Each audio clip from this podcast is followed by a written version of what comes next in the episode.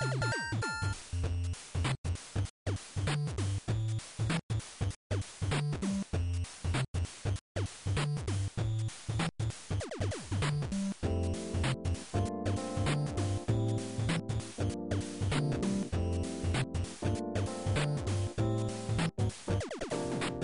い。ファミリーステーション第132回です。はーい、こんばんは、ドラグーンです。クリンクです。はい、ヨッキーです。はい、今日は2019年の9月の22日の深夜です。深夜ですってね。はい、また台風が 最接近というタイミングで収録しておりますけども。前回も台風でしたっけ？でしたね。なんかそんな気が今ふとしました。うんうんうん。ツイッターでね、ほぼ毎週のように台風来てないっていうふうに言ってる人がいたけど、うん、まあ毎週ではないのかなまあでもまあそうか、毎週に近いペースかなうん。まあ割と多いですね、うん、今年は。ああ、千葉が大変なことになってますけどね。うんまだ引きずってて。うん。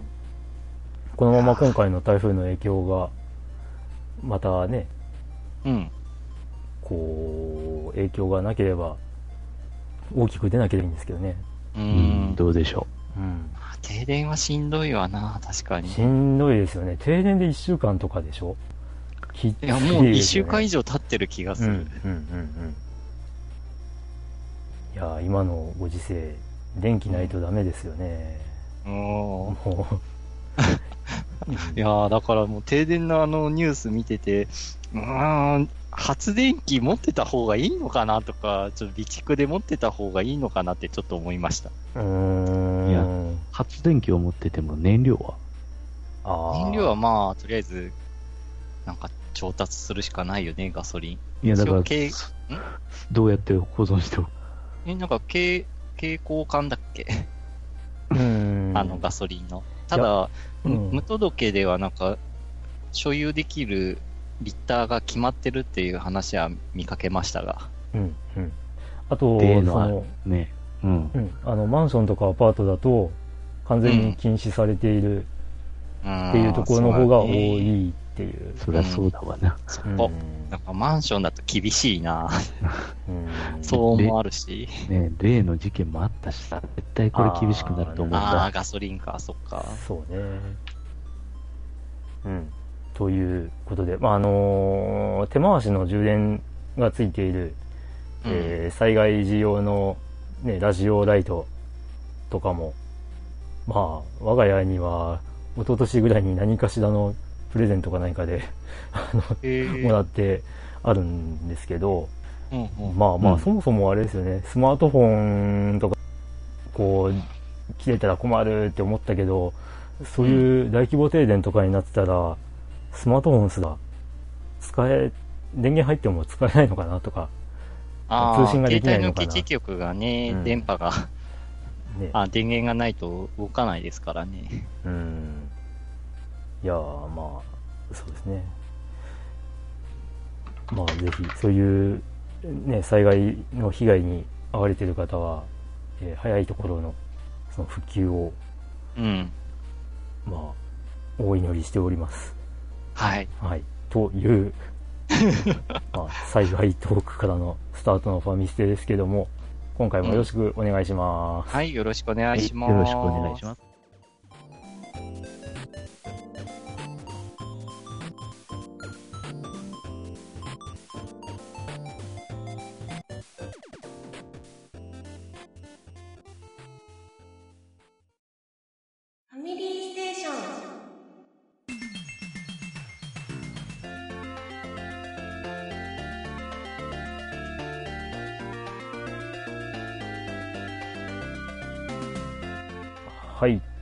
ということで、えー、前回から今まで何してましたかのコーナー。おー。はい。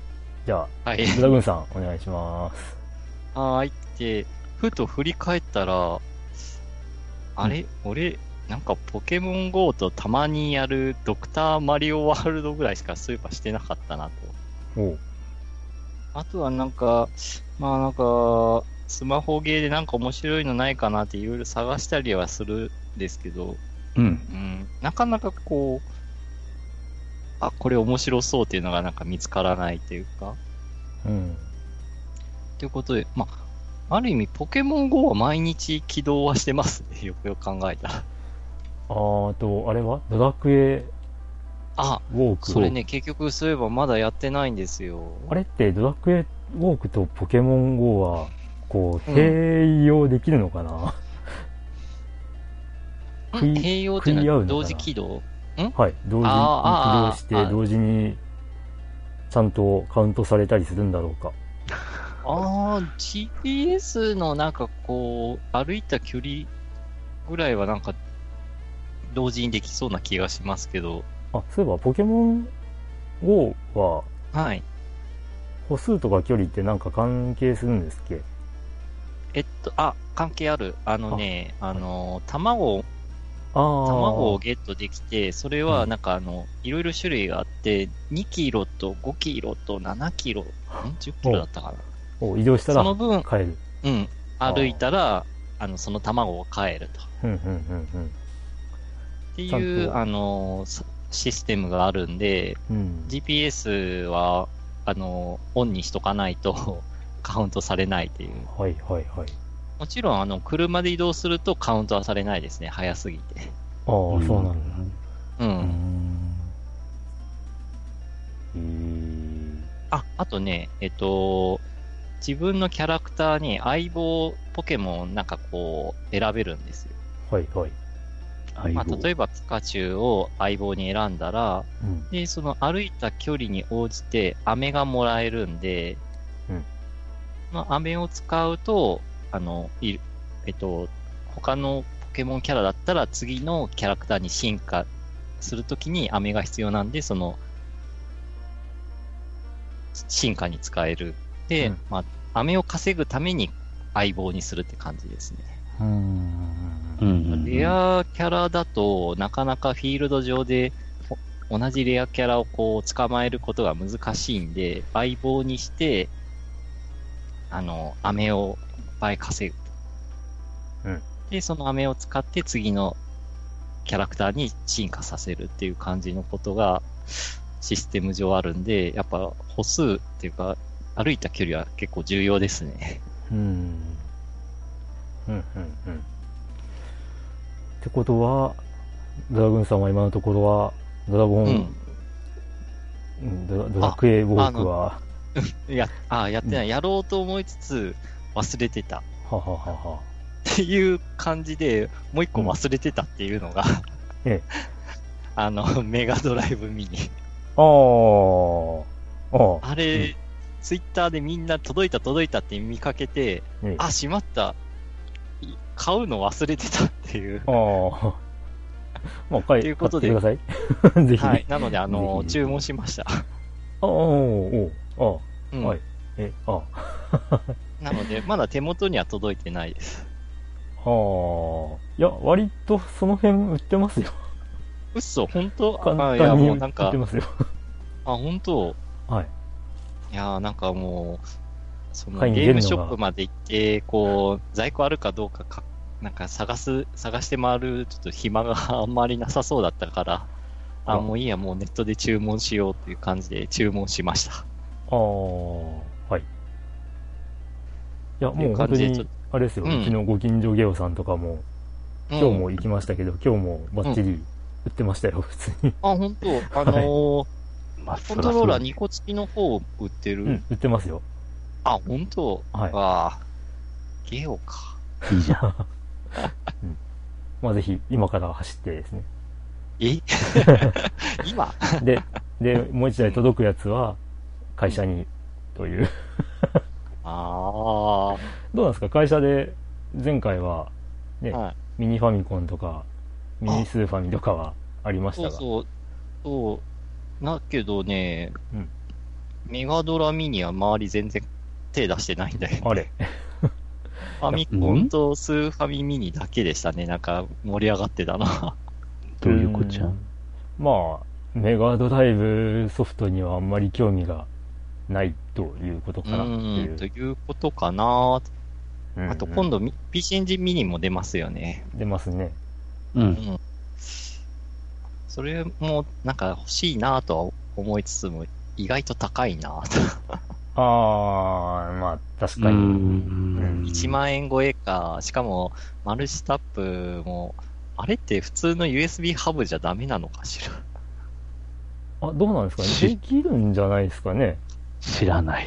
メガトラミニが、とりあえず普通に USB、ね、ハブでなんかいけるみたいなこと書いてたんですけど。うん。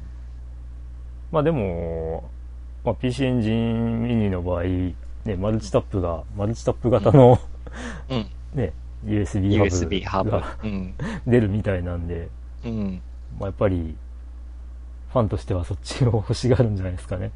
ああ、デザイン的にはね、欲しいなとは思いつつも、うん、意外と金額したような、3、4000円ぐらいしたのかな？うん。いや、まあ、それを言うならあれですね、うん、メガドラタワーミニとか。ああ、まあ、本当に。いや、あれですね、あの、ご近所際に売ってるんですよ。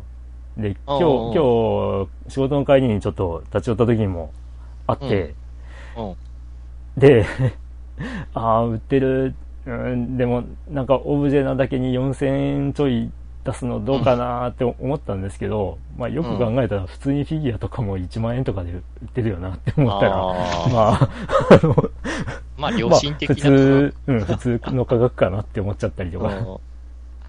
うん、でもまあ、ちょっと今のところ買わないどこかなと。ああ、ただのオブジェなのは間違いない。まあ、いろいろ凝ってるみたいですけどね。うん。うん。という感じの近況。あ、あとまあ、はい、もう一個近況って言ったら、ハードディスクレコーダーが壊れました。ええー、ハードディスクレコーダー？いつのですか、ね、?6 年前に買ったか。うん。ブルーレイレコーダーじゃなくあ、ブルーレイレコーダー D が。はいはいはい。うん、お6年か。あついに壊れちゃいましたね。ああ。なんか予兆とかあったんです、ね、あ、あった。あのね、一覧表を表示するのが時間かかるようになって、第2、あの、ステップ2が、あの、サムネイルが全部消えて、うん、再生は一応できるのよ。うん、でもサムネイルが全部消えて、うん、で、ステップ3が、えっ、ー、と、録画したタイトルとサムネイルがなんか不一致になったりとかして。あえ、で、最終的に？は、あの、一覧表示すると、残量ゼロで中身空っぽっていう。おえ、で、なんか、何か処置をしてみたんですか？ああ、一応なんかあの、自己診断とかいろいろやってみたんですけど、はい、まあ、まあ当然のこと治らず、仕方がないんで、まあ、とりあえず新しいの注文しつつ、今、外付けハードディスクをつけて、そっちに録画して、あの、しのいでます。あ、テレビの録画機能を使ってるっていうことですか？あ、いや、テレビ機能ない。おあレコーダーで？うん、レコーダーに外付けのをつけて。レコーダーのハードディスクだけが壊れた感じ？そうそうそうそう。ああ、うん、まあ、あれは？一度そのコンセント抜いて10分ぐらい待って差し直したらケロッと治るとか？あ、それもやってみたんですけど、ダメでしたね。ああ、そうなんですね。じゃあ、まだハードディスククラッシュでしょ、さ。ああ、えー。6年間貯めたゲームセンター CX が消えました。あら 残念ながら。まあ、バックアップは取っておくべきやね。確かに。うん、取りたいなと思いつつも、なかなかなんか書き出さなかったね、結局のとこ。うん。まあ結局もうデータはサルベージできそうにないですな、それだと。うん、多分難しいだろうね。うん。という、ナムナムな近況でした。はい。はい。じゃあ、僕、クリンクですけども、うん、えっ、と、前回が8月10何日かでしたっけ ?15 日ぐらいでしたっけ、えー。で、まあ、その後なんですけど、うん、うんと、まあ、8月末まではサイレンの実況プレイをずっとしていたんですけど、うん、していたけど。あのね、前回、そのサイレン攻略情報なくてもクリアできんじゃね？みたいな感じで言ってたんですが、あの、ぶっちゃけ無理っていう結論に至りました。うーん、まあ、あの、その辺ね、愚痴というか言い訳というかっていうような感じの動画も作って、こう配信しているんですけど、うん。うん、まあね。まあ、それは、うん。うん、まあぜひ、ね、サイレンのことを、こう、まあ悪く言ってるといえば言ってるんですけど あのー、ね、本当に攻略情報なしでプレイしてみたら、そのあのー、擁護できるっていうのをちょっと、まあ、言いたい うん。あの、僕もだいぶ頑張ったつもりなんですよ。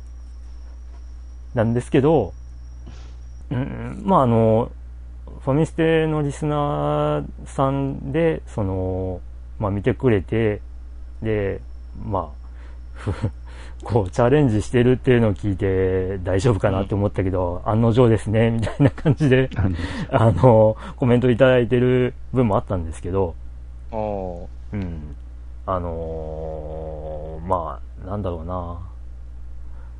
うん、プレイを、その、攻略情報なしでプレイしたりしたことがある人であれば、うん、分かってくれるんじゃないかなと僕は思うんですけど、うん、うんまあまあまあ。ただあの、攻略情報なしでクリアできないよね、これって思ってるゲームは、まあ、たくさんありますよ。うん、まあ、代表格としてはやっぱドドアガの塔だと思うんですけど、僕なんかは。うん。で、まあ、ドドアガの塔とかはもともとアーケードのゲームだし、うん、まあね、お金を落としてもらわないと困るっていうところ、事情もあるんでしょうけど、うん、で、ね、ただ、あ,、まあ、あの当時ネットとかもなくて、じゃあどうやってクリアしたのかって言ったら、やっぱりね、ゲームセンターでの、その情報交換みたいなことがあるんですよね。うん。だから、まあ、あれはあれでそういうコミュニティがあったからできたんだろうなって思うんですけど、まあ、それがですね、まあ、プレステ2のゲームでそういう作りのゲームに出会うかなと、ちょっと思ってしまったっていう ところが、まあ、今回ね、ちょっと思ったんですわ。うん。まあ、まあいいです。で、まあ、サイレンをもうやめまして、うん、で、まあ、サイレンね、あの、まあ、すいません。あの、これね、あの、ゲームが面白くないわけじゃないんです。で、話とかも、こう、気になる内容なんで、やりたいんですけど、まあ、とりあえず攻略情報なしじゃ無理だっていう話なんですね。うん、うん。だから、まあ、今後どうしようかなって思うところなんですけどね。攻略情報を見ながらやるべきなのかどうかっていう、うん、っていうところで悩むところなんですよね。うん。まあ、そのコメントいただいた中には攻略情報分かってても突破できないっていう、うような難易度なんで、みたいな風にも書かれていたりとか、うん、もうしてはいる、いたんで、もうそんなにきついかと、ちょっと思ったりするんで、うん、本当に今後どうしたもんかなと思うんですけど、まあそれはまあ、さておきですよ。まあそれが8月の末ぐらいで、えー、9月に入ってですね、えー、っと、ディスクシステムのキネコを プレイしましたき、キネコ？キネコ。まあ前回、これ、別にこう、狙ってやったわけでもなかったんですけど、前回ちょっとさっき聞き返していたら、あの、ドラグーンさんの娘さんが、ジグソーパズルにはまっていたっていう、って話をしていたんですけど、まあ、あの、キネコっていうのはですね、言ってしまえば、絵柄が動くジグソーパズルです。ああ、で、その動いてる絵柄を、こう、ヒントに、パネルをはめていって、一枚の絵にできたら完成っていう、そういうゲームで、あの難しそう？いや、やったら難しいんですよ、これ。いや、あの、幼い頃、そのディスクシステムの時代ですよ。小学校4年生とかそのぐらいかな？の頃に、うん、わ、まあ、あの、前回も話しましたよ。ジグソーパズル好きなんで、うん、わ、ジグソーパズルの絵が動くんだ。面白そうって思ったんですけど、うん、まあ、ついぞ手に入れることがなく まあ、終わった、終わっていたんですけど、まあ、そのディスクシステムのね、ゲームを、こう、たくさんもらう機会が、まあ、何回ですか前にあってですね。えうん、で、その中にキネコがあってですね。で、前も話しましたが、まあ、ディスクシステムをこう、パソコンにデータをぶっこ抜く、まあ、仕組みをこう構築してですね。で、レトロフリークにぶち込んでいたりするんですけど、まあ、やってみたんですよ、キネコ。もう、うん、めちゃめちゃ地味。え？めちゃめちゃ地味なゲームでお もう、なんかね、ステージが進むにつれて、もう、本当にその1パネルしか、こう、なんて言うんですか、表示されないような絵が細かく動くんですよ。ファミコンだよね。ファミコンです。あの、まあ、あの、ジグソーパズルみたいな、こう、なんですかね、こう、デコボコのある切れ方じゃなくて、もう、まあ、一番下のランクで言うと、16パネルだったかな、うん、16パネルだったと思うんですけど、16、16分割されたパネル、まあ、絵絵を、絵のパネルを、こう、全部綺麗に並べたらクリアなわけなんですけど、うん。最初は非常にわかりやすいんですよ。えっ、ー、と、うん、6パネル分ぐらいの全体図の、えっ、ー、とゼ、ゼロ戦みたいな飛行機がこう、ブーンって横切るっていう絵が最終的に完成するんですけど、まあそれにあの文字が書いてあったりとか、その、ね、羽の上下がこう、分かったりとか、でパネルを上下とか左右とか入れ替え、まあ、こう、反転させたりとかして合わせるんですけど、うん、まあ、それ分かりやすいんですけど、あの、どんどんどんどんその、書いてある絵とかが小さくなっていくんですよ。例えば、ね、その、水槽を上から見て、イルカが2匹だか3匹だかがこう、横切るっていう絵とか、もう、本当にこう、今このパネルでイルカが半分ぐらい出ているところにこう、別のパネルでイルカが半分ぐらいこう出てきたから、これとこれが繋がってるみたいなのを探さないといけないんですよ。うん。今、Google 先生見ましたけど、確かにこ き、厳しいな。いや、これがですね、あの、16、16パネルをクリアすると、えー、うん、24パネルとかに、またさらにパネルがちっちゃくなっていくんですよ。うわあ まあそこまでちょっとやるのはしんどいなって思ってやってないんですけど、うん。で、全11ステージだったかな？全10ステージだったかな、うん、あるんですけど、最終ステージでちょっと投げちゃってるっていう そんな状態です。えー、ステージ数は思ってたより多くないんだね。多くないですね。うん。まあ一応続編もあったりするんですけどね。うん、なんか2とか写真に出てますね、えー、うん。で、なんか似たようなゲームって意外とスーパーファイコンとかでも出てるらしくて。あ、うん、うん、あの、そう。あの、出てて、ゲームセーター CX でやってました。あれやってましたっけ？あ、あ、そっかそっか、やってたな。うん、俺そっちの方えっ、ー、と、のなんか、はい、なんか、イメージ、イメージ的には先で、イメージが先っていうのも変だけど、はいはいはいはい。システムの的にはそそのゲームは先に見ましたね。だからファミコンにこういう似たのがあったっていうのは知らなかったです。まあ多分こっちがさ、まあ元祖というかなんというか、なんですけど。うん。ああ、そう、そうそう、ありましたね。うん。あったんだ。はい、はい。あれも結構 大変でしたけどね。うん。で、まあ、その、前回、こう、ハンドルコントローラーの話をした、コリン・マクレー・ザ・ラリーを開始しまして。うん。うん。で、これがですね、体調が悪い時にゲームやるもんじゃねえなと 思ったっていうあの、ちょっとですね、9月の頭、体調悪くしまして、うん、で、あの、どうやってもこのコリン・マクレーラリーがうまくいかんと、どうやってもこう、なんでこんなに遅いんだろうって、自分でよくわかんなくて、で、あの、体調悪いなと思って病院に行ったりとかして、うん、で、まあ、体調が回復してきた時にプレイしたら、意外とうまくいくという。うまくって言っても、うん、そそんな、まあ、1位になれるわけではなかったんですけど、うん、上位に食い込めるっていう、うん。うん。ああ、なんか、体調悪い時にゲームやるもんじゃねえなって うまくいかんなって思ったりしたっていう話なんですけど、うん。まあ、このコニン・マクレーラリーも、まあ、YouTube の方で、あの、続けていこうとは思っているんで、うん、うん。うん。で、えー、っと、レトロフリークでやっていた、ファミコン版の魔界村をクリアしました。ようやくですね。ようやくですよ。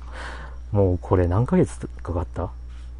えー、っと、えー、多分ですね、5月ぐらいからやってて、うん、ようやく今クリアですよ。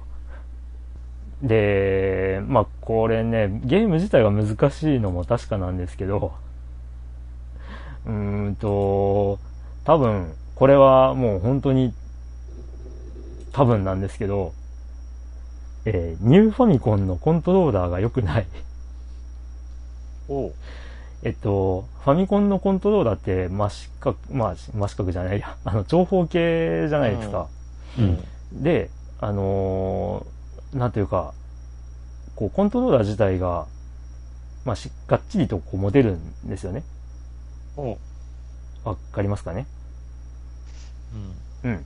で、えっ、ー、と、スーパーファミコンのコントローラーも、こう、LR とかがあって、うん。がっちりその、持てるじゃないですか。うん。で、えー、僕はあの、なんていうか、レトロフリークっていうゲーム機はですね、その、実機のゲーム機のコントローラーを挿して遊べるんで、まあそのファミコン、初代のファミコンのコントローラーっていうのは、こう抜けないからさせないじゃないですか。うん。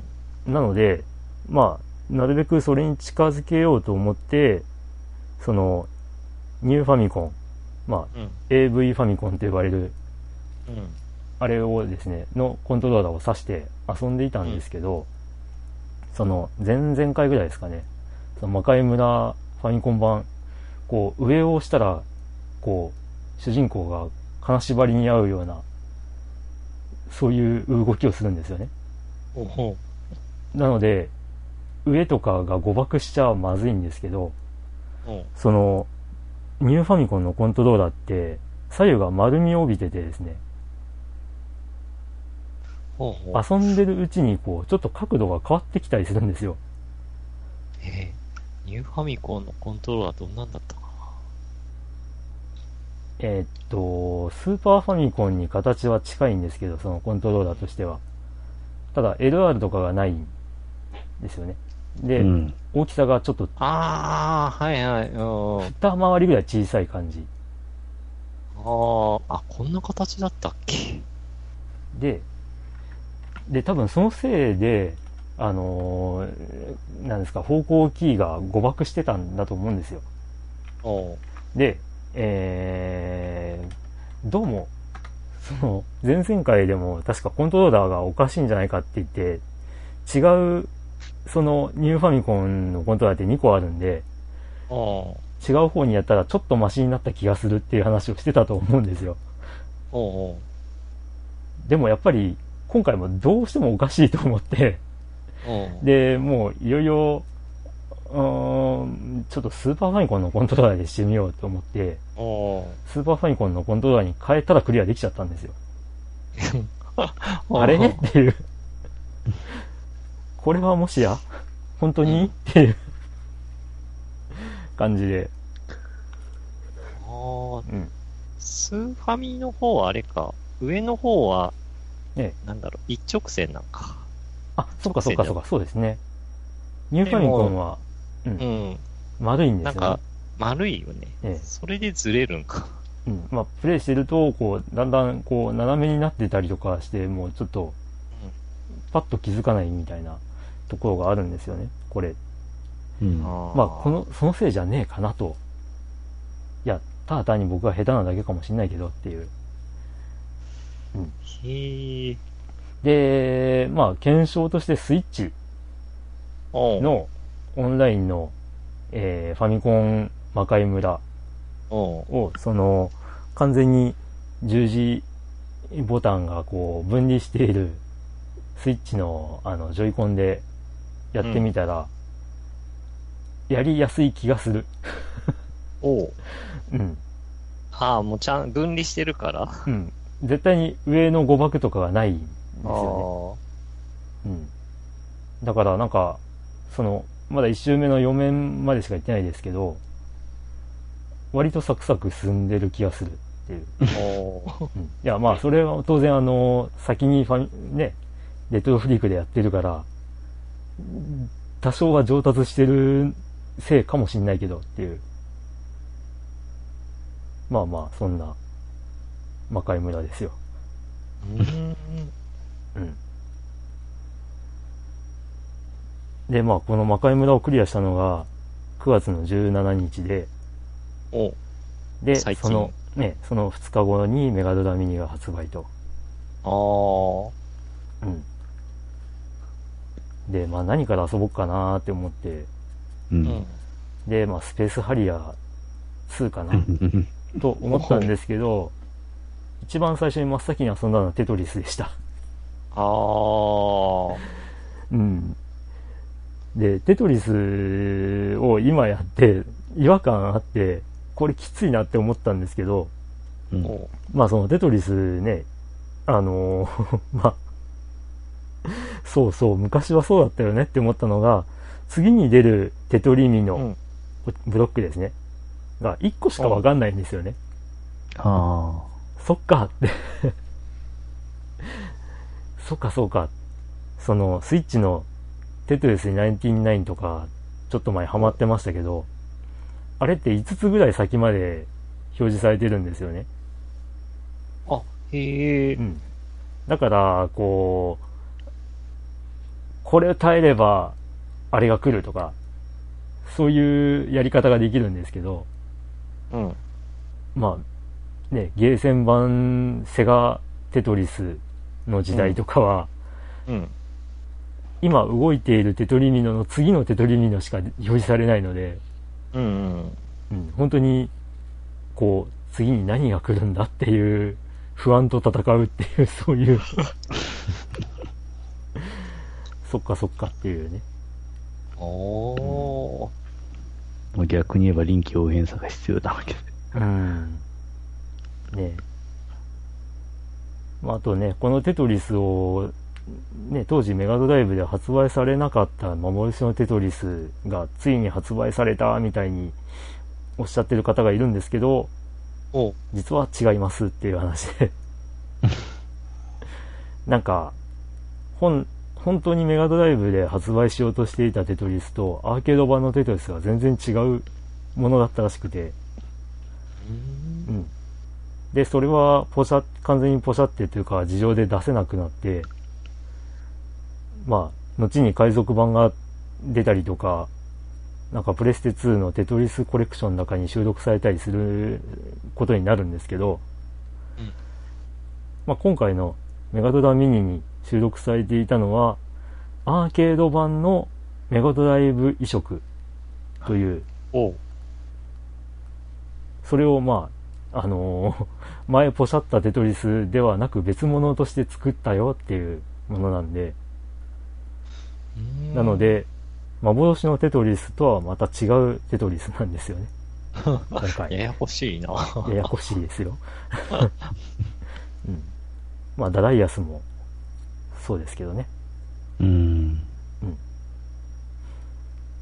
ダダイアスも、なんかダダイアス僕これ知らなかったんですけど、なんかね、もともとすごいね、メコピーしたあのー、全然ゲーム関係じゃない人がいて、で、それが秀逸なので、それをメガドライブミニに収録しましょうって話になったみたいな そういういきさつがあったみたいですね。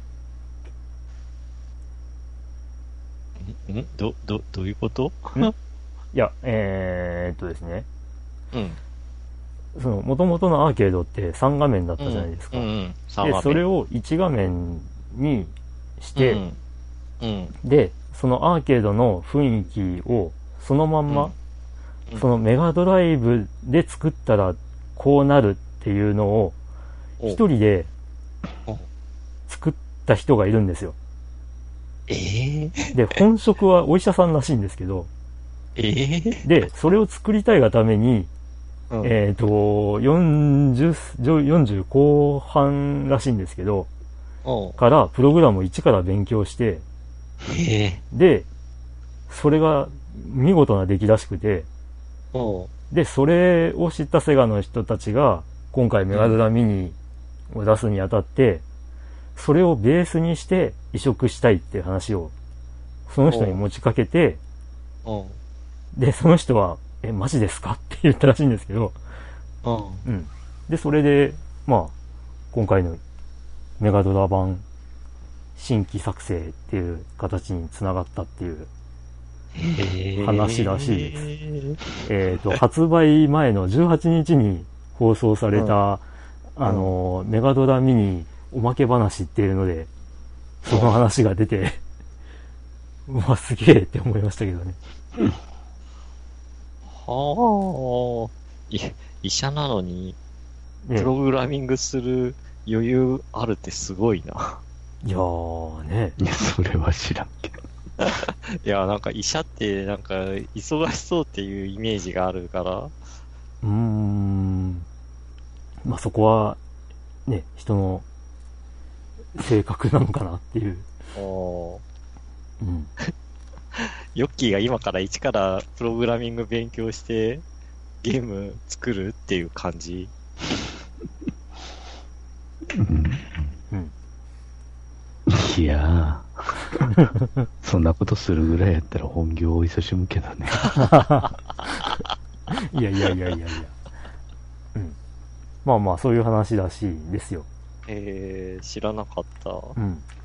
まあ、今回ちょっと、ね、まだ僕はあの、その、ダライアスはプレイしていないんだけども、えー、まあ、テトリスをやった後に、スペースハリアー2をやって、うん。うん。ちょっと微妙に、微妙かなと思ったりあら。しながら。微妙か。で、他に何やろうかなって思って、うん、まあ、そうか、まあ、レースゲーム枠これだけだよなって思ったロードダッシュ2っていうゲームを、まあ、バイクレースなんですけど、やってみたら、これが面白くて 全然やったことなかったゲームだけど、これすげえ面白いじゃんっていうふうに、まあ、今回メガドラミニで最初にハマったのはこれでしたね。バイクゲー。はい。バイクゲー。まあ、草、うん、草レースをやってるみたいで、で、ちゃんとストーリー読んでないんですけど、あの、草レースやってるみたいで、で、その、街中を突っ走るわけですよ。で、えっ、ー、と、どういう条件かわかんないんですけど、まあ、たまにあの、白バイとか出てくるんですけど、うん、どうも白バイの近くでクラッシュとかしたら、逮捕されちゃうみたいでで、なんか違反金払えとかって、だって賞金奪われたりとかですね。するんですけど、まあ、このゲーム、あのー、変わってるのは、その、敵を攻撃できるんですよね。うん。パンチとかキックとか。でだからあの、国尾くんの、熱血硬派国尾くんで、横スクロールでそのバイクがをこう動かして、そのね、上下の敵に攻撃したりとか、こう蹴ったりとかで進んでいくステージがあったんですけど、このロードダッシュっていうのは疑似 3D で向こうに向かっていくタイプなんですけど、うん。まあ、あのー C ボタンを押すと、あの、敵のいる方向にパンチを繰り出すんですよ。敵のいる方向、ああ、はい。で、えー、えーっと、下と C ボタンを押すと、うん。敵のいる方向に蹴りを繰り出すんですよ。あ それであの敵をですね、弾き飛ばしたりとか、そのわざと車にぶつけさせたりとか。しながら、まあ、その10、10、うん18台ぐらいかな ?16 台かな？走ってる中で、まあトップを目指すっていうゲームなんですけど。うん。うん。いや、これが思いのほかハマっちゃいました。ああ、純粋なバイクレースゲームじゃないのね。じゃないんですよね。うん。うん。いや、なかなか。まあ、あとメガドラミニは、ね、うん。あと40本以上 ゲームがあるので、まあ、のんびりこなしていこうかなとは思うんですけど、うんうんうん。はい。まあ、そんな、そんな僕の近況でした。はい。はい。ではヨッキー先生お願いします。はーい。えー私は相変わらず FGO をやっておりますが、今イベント真っ最中でまた、うん。あの、例の1年に1回ぐらいですね、こういうのがあるんですけど、あの、素材をですね、あの、結局そのイベント中でゲットできるアイテムを引き換えに、うんその、素材がもらえる箱を開けまくるという。うん。そうですね。うん。ボックスガチャと呼ばれてますけど、そのうんイベントをやっております。うんまあなんか今日またあの更新が入ってストーリーが進んだんですけど、うんまた変な方向にストーリーが行きつつありまして、そうなんだ。見れてないな、そういえば。み見てください、ぜひ。あの、うん。全然様変わりしてますんで。え、あ、そうなの？今までのイベントでもなんか似たような流れあったよね、みたいな。最初はこんななんかのんびりのイベントっぽかったけど、なぜか一週間経ったら、あれ？みたいな。おおそういう風な、ちょっと変わっておりますので。まあこれはまた、イベント自体はまた来週までね、うんありますので、うん。ゆっくりと。まあ、その後のイベント予定ももう決まってるみたいですし、まあ、うんこちらは、まあ、それなりにやっていくかというところですね。うん。あとは、まあ、あの、スイッチで、あの、スーパーファミコンのうん。ね、アーカイブがはい。始まりましたけれども、うん。おあの、自分全然やったことのない、あの、パイロットウィングスとかですね、やってみたいですよ。よはいはいは全然やったことなかった。そしたらね、あの、ステージ1がですね、い。結局その、あの、ひなんていうか飛行機を、その、セスナみたいなやつを、その、あの、着陸させるやつと、うん、あとあのーあれか、人間ロケット？いや、ロケットじゃなくて、あの、パラシュートを開いて降りるやああ、つ。うんうんうん。あれ、さ、最初の面はですね、その飛行機の方がただまっすぐ行くだけで、うん。あの、左右ボタンを押す必要がないから、まあ、高度の調節とスピードの調節だけでなんとかなるんだけど、またその、パラシュートを開いて降りる方がなかなか結構最初難しくて、ああのいやーってこれエリア外にポチュって落ちて0点とかね、うんなると絶対合格できないわけですよ。もう困ろんと。これでね、いや一面をクリアするのに1時間以上やっぱかかったよね。おー。自分がちょっとクリアできたから、また次の面がまた、あのー飛行機とかがですね、あの、今度あの、まっすぐじゃなくてずれたとこに着陸しなきゃいけないんですけど、滑走路にね。全然ね、その、旋回したらしすぎてからどっか行っちゃうとかね。降りようと思ったらスピード出すぎてから全然あの滑走路で止まれないとか、まあ、そもそもが墜落するとかね。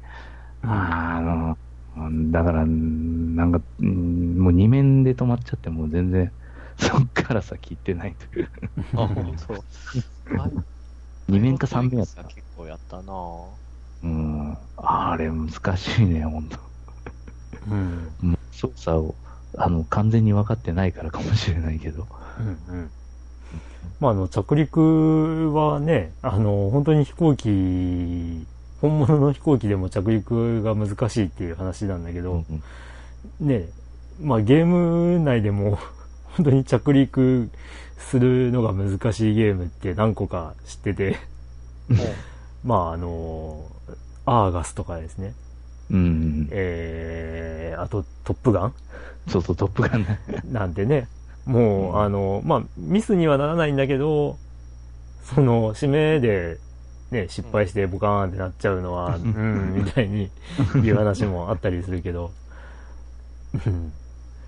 まあ、パイロットウィングスの場合は、ね、疑似 3D で完全に、ね、飛んでいく、うん、で、着陸ですもんね。うん、うん、そうそう。うん。コード合わせて大変だろうな。結構むずい。うん、うん。そういうのもまああったな、みたいな感じ。まあ、あとは、その、神々のトトライブコースをまた、またまた始めてからまったりとか。なんかもう、デトロフィークとか、なんかそこら辺でも何何何度やったかね、あのゲーム、本当に。うん、ゼルダといえば、ね、夢を見る島のリメイクが出ましたよ。出出たんだね、もう。うん、まあ、ちょっと今は手出せないけど、買いますよ、いつか。おゲームボーイの時はやったの？やってない。ああ、なるほど。やってないのよ、それが。それは、ね、なんかちゃんとスイッチ版として、こう、うん、ちゃんとスイッチらしい移植になってるみたいなので、なるほど。面白そうですよ。なるほど、なるほど。うん、それはまあゲームボーイじゃね、それなりのことしかできないだろうけど。うん、そっかそっか。はい。まあ、うん、とりあえずはそんなとこですかね。ゲームに関してはあんまりこれ以上は手出してないので。うんうんうんうん、はい。はい。というとこですか？はい。ということで、じゃあ、近況のコーナーでした。はい。ということで、えー、お便りのコーナーなんですけども、うん。まずですね、ちょっと前回、最後にハルさんのお便りで、はい。ちょっと、ご質問があったのにお答えできてなかったので、一応そこの話を最初にしようかなと思います。えっ、ー、と、はい、まあ、どの部分かというとですね、えー、皆さんは一昔前のゲーム機でも絶賛稼働中のものはございますかという質問がいただいていたんですけど、うん。うん。これちょっと、まあ、答えないまま終わってしまってたんで、どうですか？ちょもう僕はちょっとないですね。残念です。うん。うん。まあ僕はちょっと前まで、あの、うん、えっ、ー、と、ドリームキャストが バリバリ動いておりました。あの、セガダリー2をやっていたのでうん。はい。まあ、そんなとこかな。あ、えっ、ー、と、それとあれか、今、プレステ2が動いてますもんね。ああ、うん、その、えー、コリン・マクレーザダリーとか、うん、まあ、それこそね、サイレンとかもやっていたので、うん。でもまあ、プレステ2っていうと 僕らの感覚だとそんな古いゲーム機という印象が ないといえばないのかな。でもあれ出たのって2000年だっけ、えーっと、プレステ2って。99年かな ?99 年。だったかな？それで考えたらもう20年前のハードか。うん。え、20年うん、古いな。怖い。あ、2000年でした。2000年3月4日発売ですね。ああ、それでも19年前。うん。はあ。その年生まれた子は、今大学1年生ってと。うん。早えな月日が経つのが早えなうん。よき、よきはレトロフリークで、古いゲームを遊んだぐらいそうですね。うん、あとは PS3 の、まあ PS 機能を使うぐらいですかね。あの、ほうあの、レーシングラグーンとかで。はいはいはいはい。うん。あ、プレステ3が繋がっておりますか？プレステ3はまあまだなんとか稼働できますほうほう。うちのプレステ3がいろいろ調子悪いからね。困ってます。初期型だっけ？初期型もそうなんですけど、うん。ああ、まあ、一応薄型というか、もう、あの、グランツーリスモ6をやるために買ったやつがあるんですけど、うん、それはまあ元気といえば元気かな。うん。うん。あの、電源入れてもすぐに電源がピピピって言って切れるっていう現象がえー、初期型で発生してしまって、うん。まああのね、よく直すのに、あの、こう、換気口からこう、あの、ドライヤーの風を送るとかいうのをよく見かけますけど、ドライヤーの風を送る。それは、あの、冷やすってこと？あ、じゃなくて、温める。温める？はい。あのー、ハンダ割れっていう現象が起きてて、あで、その、くっついてないといけない、あの、なんですかね。線がね、外れたりとかして、で、うまく動いていないんじゃなかろうかっていうことを言われていて、で、そのハンダを熱でちょっと溶かして、で、復帰させようっていうのが、まあ、よくある対処法みたいなんですけど、うん。そう。初めて聞いた。あ、そうですか。いや、もう本当にプレステ3のその、えー初期型の修理ってやると絶対出てくる話です。ええで、ヒートガンとかって使う方がいいらしいんですけど、まあいろいろ自己責任でっていうことで らしいんですけど、まあ僕もい一回分解してみたんですけど、なんか違う方法ないのかなって思いつつ、まあ実際どこが悪くなってるのかって見た目わかんないんで、もうよくわからんっていう話で。うんうんうん。なるほど。うん。なるほど、なるほど。ね、初期型が動かなくなるのは残念なんですけどね。まあ幸いなことにプレステ2がうちにはあるので、あというところです。はい。はい。ということで、えー、はるさん、お便りありがとうございました。ありがとうございます。ということで、そのはるさんのお便り以降のいただいたお便りですね。えーまずは SD さん。はい。うんはい。クリンクさん、ドラグーンさん、ヨッキーさん、いつも楽しく拝聴させていただいています。ゲーム機当選のおお礼メール以来、かなりの間ご無沙汰しております。SD です。過去忘れられているかもしれませんが、ということですが、えーサイレントリスナー卒業をメールで宣言しておきながら、いただいたゲーム機のおかげでゲームライフがはかどりすぎて、危うくサイレントリスナーに逆戻りするところでした。わかる気がする。えー最近になってようやくゲームライフも落ち着いてきたので、このタイミングでのメールとなった次第です。あ、ファミリーステーションはちゃんと仕事をしながら聞いていましたので、話題にはついていってますよ。さて、早速本題ですが、皆さんはゲームの面白さについて何を基準に面白いと判断されているでしょうか？レトロゲームから最新ゲームまで幅広く遊ばれているお三方にゲームの面白さを判断する要素について伺いたいと思います。ただいきなりこんな質問をされても抽象的すぎると思いますので以下にゲームの面白さに関わる要素を私の独断と偏見により6つ定義しましたので各要素を優先度の高い順に順位付けしていただけたらと思います。えーまた、ジャンルによって基準が違うかもしれませんので、ジャンルごとにやっていただいても、えーどれか一つのジャンルに絞っていただいても、えー総括的にやっていただいても構いません。時間の都合もあると思いますので、皆様の判断にお任せいたします。ということで、うん。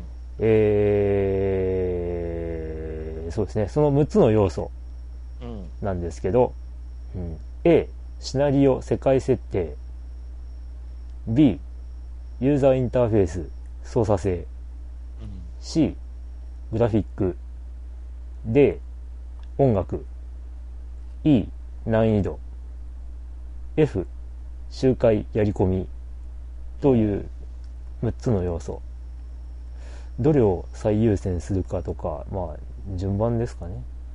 うん。うん。うん。どうでしょうね。あああ、改めて問われると、うん。悩むなうん。まあ確かにあの、ジャンルによって変わってくる部分は、まあ、特に A なんかがそうですよね。うん。アドベンチャー系とかだったらもうさすがに A が最優先ですよし。うん。うん、まあ、アドベンチャーアクションゲームとかになってくると、やっぱりこれも A が結構重要にはなってくるんでしょうけど、まあそこはまた、例えばバイオハザードとかってアクションアドベンチャーですけど、うん。うん。だとしたらまあ、うん、操作性とかが、アクション系になると操作性が出てきちゃいますよね。うん。うん。ああ、なんか難しいな、意外と。そうですね、なかなか難しい。分かれるな。うん。これは、どうでしょうね。ああ、難しい。意外と難しい、これよ。うん、えー、なんだろう。面白い。一番好きだなって思うジャンルで答えるっていうのはどうですか？ねああ、それで言ったら、うん、あの、うん、バーチャロンとか PSO とかで言ったら、俺なんか近近未来系とかロボット系が好きだからな。うんうんうん、それで言ったら、まず、見た目？ファーストインプレッション。グラフィック。見た、グラフィックか。あ、なんかかっこよさそうとか、あ、これ好きな世界観っぽいなっていう。世界観としては A なのかな ?A。おそっか、世界設定。CA が上位、で、入ってって、うんうん、その後に徐々になんか操作性とか、音楽とかなんかいう感じでついてくるかな、うんうんうんうん、やっぱ結局とこ、これ買いたい、遊んでみたいっていうのは見た目から入るから、入るかなそう言ったら。うんうんうん。なるほど。うん。じゃあ僕の場合だとどうですかね。アドベンチャーゲームがまあ一番好きなのかなああ。となると、やっぱりシナリオかなうん。っていうことで A が最初。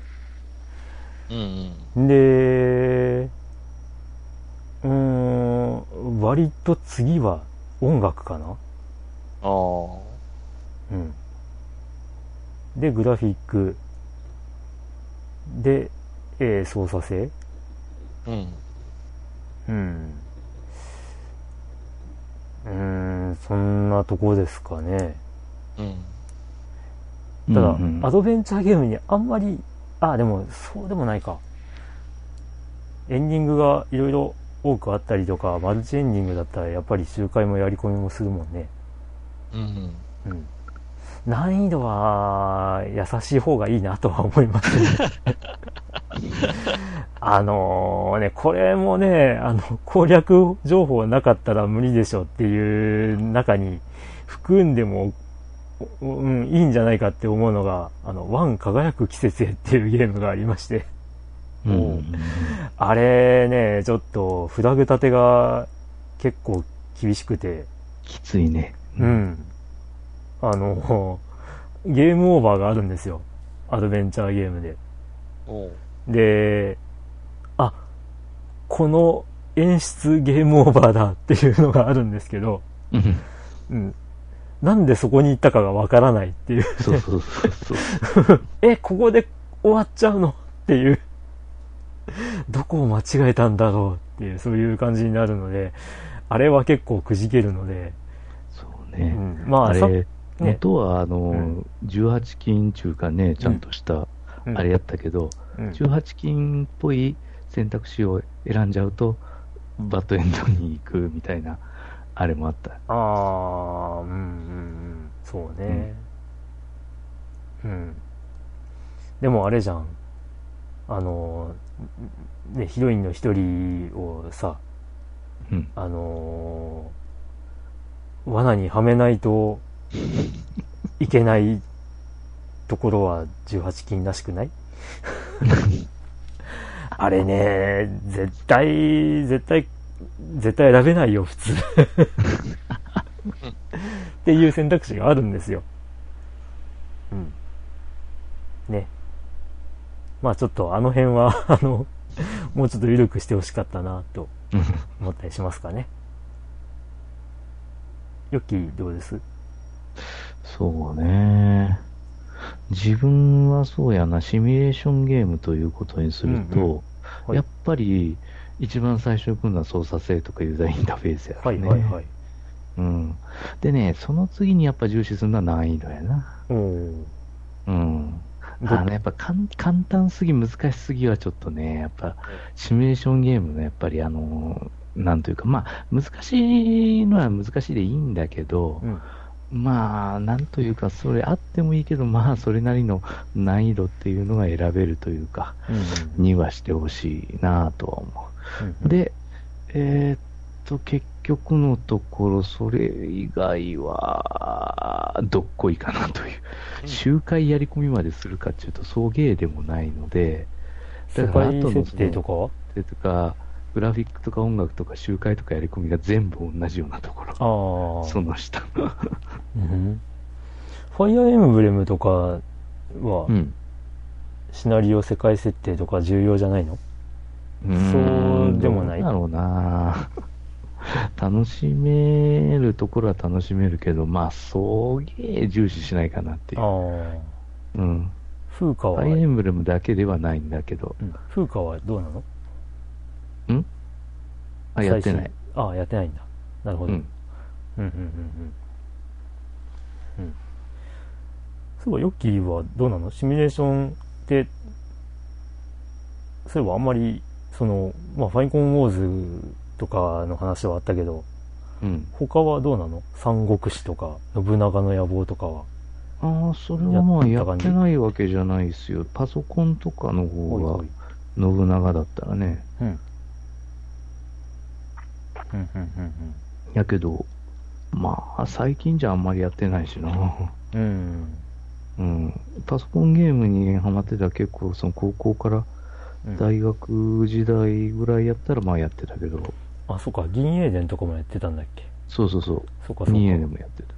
はははは銀英伝が4が、あれやったな、あの時98で遊べる、あの、あの時に出てたやつで、4がかなり自由度が高かったんで、うん。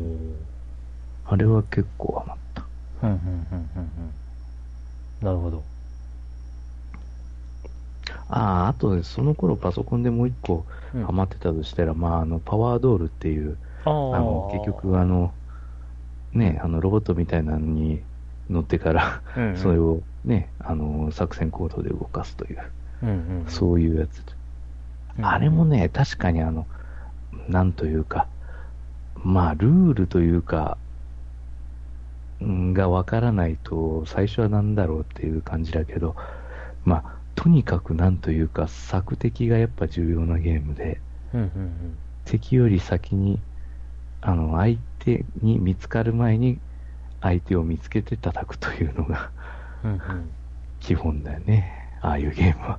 うん、で、あの、戦力差が全然違うから、敵型は1個大隊、2個大隊を平気で戦車繰り返してくるけど、こっちは3個小隊ぐらいしかあれがないので、機体がないので、うんうん、もう見つかっちゃったらもうわーっと数で押されてからあっという間にやられるという、うん、すごいゲームやったなと思うけど。うんうんうん、そうだね。まあ、そうか、パソコンそうね、98とか本当にシミュレーション系多かったね。うん、戦略シミュレーションが。そうそうそう。うん、うん、うん。そうだね。あの、三国志の、なんだっけな、4だったかな？うん。が、そのゲームディスクと、システムディスクとセーブディスクぐらいしかなかった覚えがあって。うん、最初はそんなもんで、であんだけのデータとかグラフィックを、よくこの枚数で できるんだなっていうのですげえ感心したりとかっていうことがあったんですけど、光栄の謎技術というか。まああとね、昔よく言われていたあの、ね、まあエロゲーなんですけど、エルフっていうゲーム会社の、あの、グラフィックは本当に大パーツって どうやったらこんな綺麗な絵で、こんな色が出せるんだっていうね。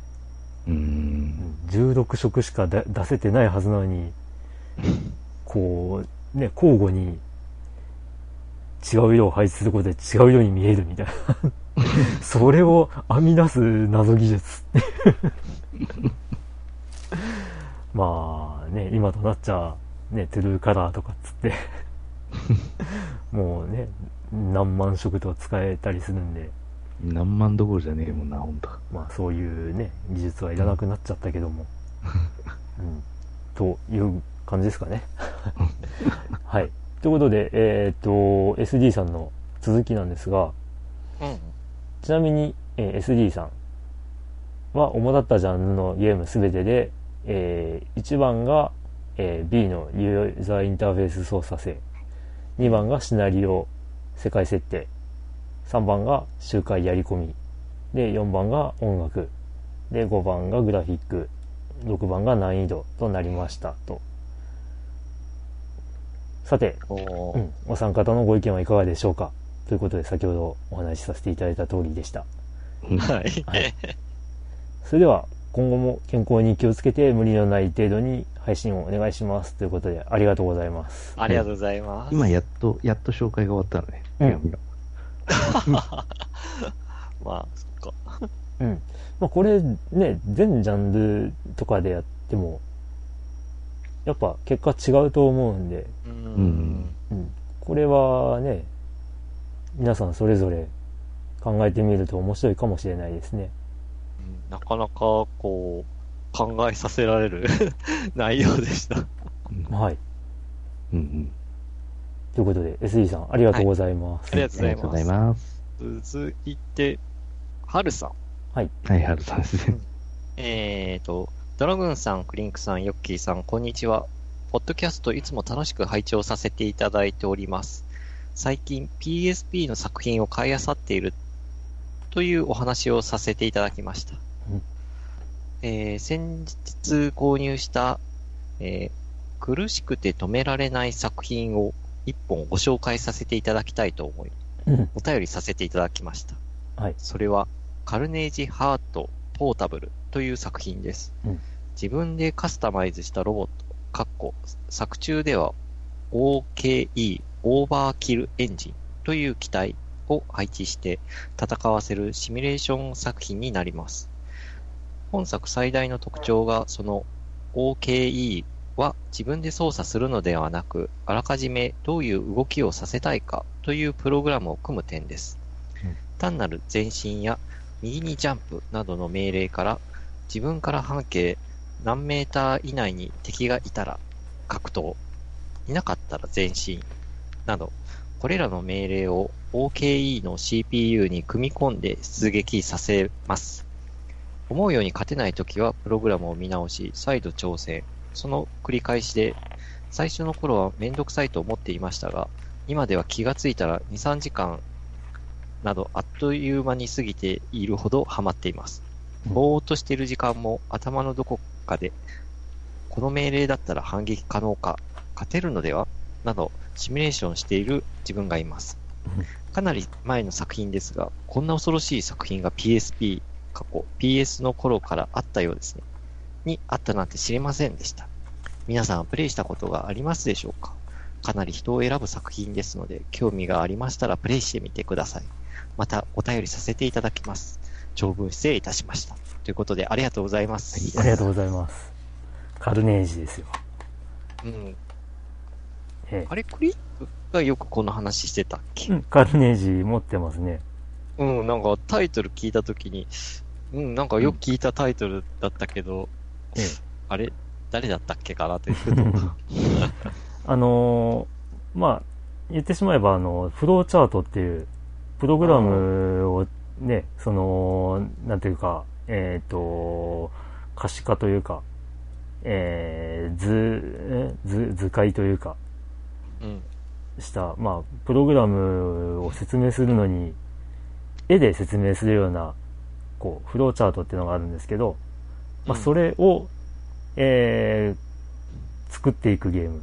作って、うん、えー、その、ロボットののにインストールして戦わせるっていうゲームなわけなんですよ。で、それは戦闘が始まる前に全部、その、こうなるだろうっていうのを想定したプログラムを、こう、組み込んで、で、いざ戦場にロボットを配置して、よし、スタートっていう、そういうゲームなわけなんですけど、まあこれ、本当に出たばっかりの時に、こう、まあうちに入り浸る、ね、えー、野郎どもが あの、自分を含めて、まあ4人ぐらいいたわけなんですけど、その4人ぐらいで、ああだこうだ、ワイワイ言いながら、こう、ロボットを作ったわけなんですけど、うん、まああの、開幕早々、こう、旋回をして、ちょっと右を向いて、で、その間に、先に何メ何メーター先に敵がいたら、攻撃。いなかったら前進とかって、まあさっきの、ね、ハルさんのお便りにあったようなことをこう、組み込んでいって、で、その、えー、まあプログラムを作っていくわけなんですけど、作っている間って、やっぱりこう、頭の中で、きっとこう動いてくれるんだろうなとか、これをこうやったらもう絶対に間違いないだろうっていう、こう、で、こういう風に動いてくれるだろうっていうのが頭の中にあるわけなんですけど、で、友達とワイワイ言いながら、よし、これ完璧だっていうのを組み上げて、いざ、こう、戦わせてみようと思ったら、開始早々にですね、こう、そのロボットがその場でちょこちょこちょこって足踏みをしながら右をこう、どんどん向いていくっていう。あの、その、なんていうんですかね、もう本当にちょこまかした動きになってで、右にどんどんこう、旋回していくっていうだけの 動きを始めてなんじゃこりゃーって大爆笑してですね。で、まあ、このゲームが出た頃ってちょうどちょ、ちょうどじゃないのかな、ジャンプでですね、すごいよ、マサルさんって漫画やってたんですけど、それの、かなり最初の頃に、こうなんか、その場でアスビムをピヨピヨピヨピヨピヨってしながら、こう相手の油断を誘うみたいな、そういうあの、技を、気がするな。やってたんですけど、それにちょっと似てるっていうことで、そのプログラムの名前を、あの、うん、セクシーコマンドとか名前つけたりとかっていうような、そういうことをね、した覚えがあります。えー、プレステ1の時代ですね。うん。1995年に発売されてますわ。うん。でもあの、これ本当に、あのー、分かってくるとめちゃめちゃ奥が深いゲームで。まあそのね、最終的に親友が、えー、なんかそのフライングポット、ポットみたいなマシンがあるんですけど、宙に浮いてて、あの、ロボットというか、歩行するロボットじゃなくて、空を飛ぶやつ。うん。うん。それが強えって話になって まあ、じゃあこっちが作ったやつと対戦させようぜってやったらもう、空からね、爆撃爆撃ですよ。あ、対戦ができるんだ。あ、対戦できます。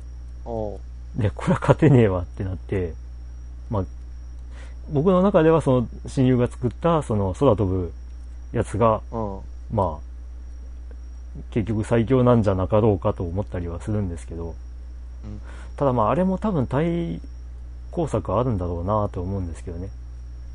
レーザービーム的なものをこうちゃんと当てることができれば、うん、うん、いいんじゃないかなとは思うんですけど、うん。いや、カルネージ面白いですね。でも本当に、ハルさんがおっしゃる通り、あの、時間泥棒な、かなりの時間泥棒なゲームなので、うん。常にこうすればいいかもって考えちゃうし、それをこうやってみて、実践してみて変な動きだったりとかしたらがっくりだしっていううん、その、なかなかうまくいかないもどかしさみたいなのも、やっぱり、本当のプログラミングとかにも、こう、当てはまるところがあるのかなと思うゲームですね。プログラミング、プログラム系か。うん。カルネージも続編も出て、うん。で、なんかいっぱいありましたね、続編。なんか調べてみたら。うん、で、PSP で出るときにね、すごい、あのー、待ち望んでいたという声が多かったんですけどね。おはい。ということで。はい。はい。うん。はるさんありがとうございます。ありがとうございます。はい、ありがとうございます。はい、お次は。